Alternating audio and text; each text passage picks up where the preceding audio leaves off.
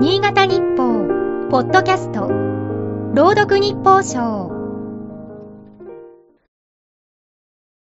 1月14日、今年の大河ドラマ、光る君へが始まった。初回の視聴率は12.7%で過去最低だった。NHK の看板番組は出だしからつまずいた形だ。もっとも脚本を担当する大石静香さんは、低視聴率を予測していたようである。文芸春秋1月号で、元 NHK アナウンサーの有働由美子さんと対談して、平安時代の大河ドラマなんて誰が見るんだって思いませんと話していた。制作発表の記者会見の時、プロデューサーが題材は紫式部で平安時代ですと言った途端、記者席が静まり返って、やばいと思ったという。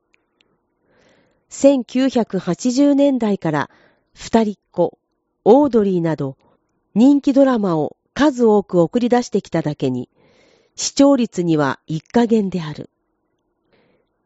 気にしないことはないですが、視聴率がどうであろうと、信じた道を最後まで突き進める力強い台本であるかどうか、それを常に自分に問いかけます。脚本家のプライドが滲む。初回の放送を見てみた。天皇をはじめ、上流貴族の荘厳な住まいと、色鮮やかな衣装が印象に残った。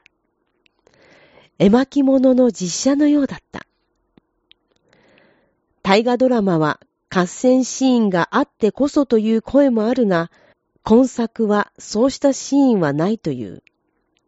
ロシアがウクライナに侵攻した2年前から破壊された建物や暗い緑の軍服をニュースで見ない日はなかったのではないか。昨年はパレスチナ自治区ガザも戦火に巻き込まれた。